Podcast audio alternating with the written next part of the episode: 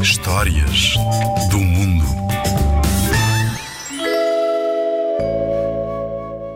O Senhor Saco de Arroz é um conto tradicional do Japão.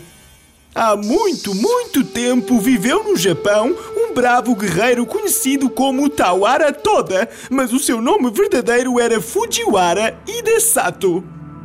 Um dia partiu numa grande viagem em busca de aventuras. Armado com as suas duas espadas e o seu arco enorme, chegou a uma ponte que atravessava o bonito lago de Biwa. Mal começou a travessia, encontrou um enorme dragão serpente. O seu corpo era tão grande que parecia um tronco de pinheiro a bloquear toda a ponte. Bem, uma das suas garras estava apoiada num dos parapeitos enquanto a cauda caía para dentro de água do outro lado. O monstro parecia estar a dormir e saía-lhe fumo pelas narinas. Nos primeiros momentos, Hidesato sentiu um pouco de medo, mas como era um guerreiro destemido, decidiu avançar e atravessar por cima do dragão com cuidado para não o acordar.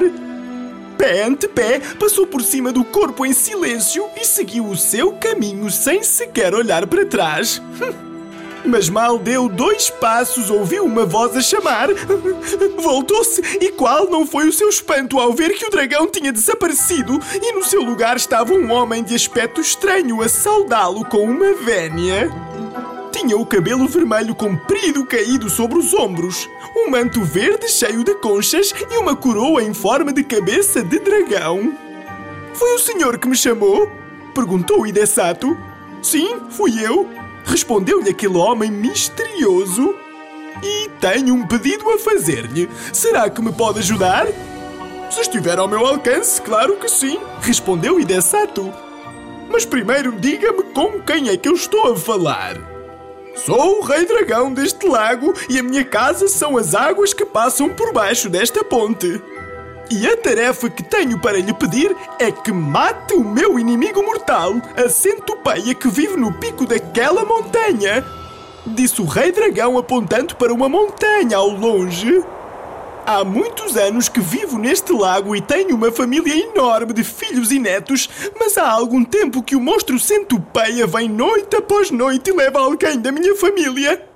Têm sido tempos horríveis e muito angustiantes, por isso tenho estado há alguns dias deitado na ponta à espera que passe um humano que me possa ajudar. Mas todos os que se aproximam fogem com medo ao ver o meu corpo de dragão. Foi a primeira vez que alguém se atreveu a passar. E Dessato sentiu pena do Rei Dragão e da sua família e decidiu ajudar. Nessa mesma noite, a monstruosa centopeia atacou novamente. Mas desta vez Hidesato estava a postos e determinado em acabar com ela. O monstro desceu a montanha como fazia todas as noites. As duas bolas de fogo que lhe serviam de olhos brilhavam de forma assustadora. O guerreiro disparou uma flecha, mas esta saltou como se tivesse batido na pedra mais dura do mundo. Disparou uma segunda flecha e voltou a acontecer o mesmo. Então que se lembrou que a saliva funcionava como uma espécie de veneno contra centopeias, por isso cuspiu na ponta da terceira flecha e disparou.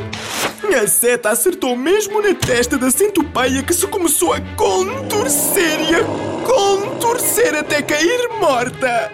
Todas as criaturas do lago celebraram alegres o fim do terror e decidiram oferecer presentes a Hidesato um sino, um rolo de seda, uma panela e um saco de arroz. Quando regressou a casa, Hidesato ofereceu o sino a um templo. A panela começou a ser bastante utilizada porque tudo o que se cozinhava nela ficava delicioso.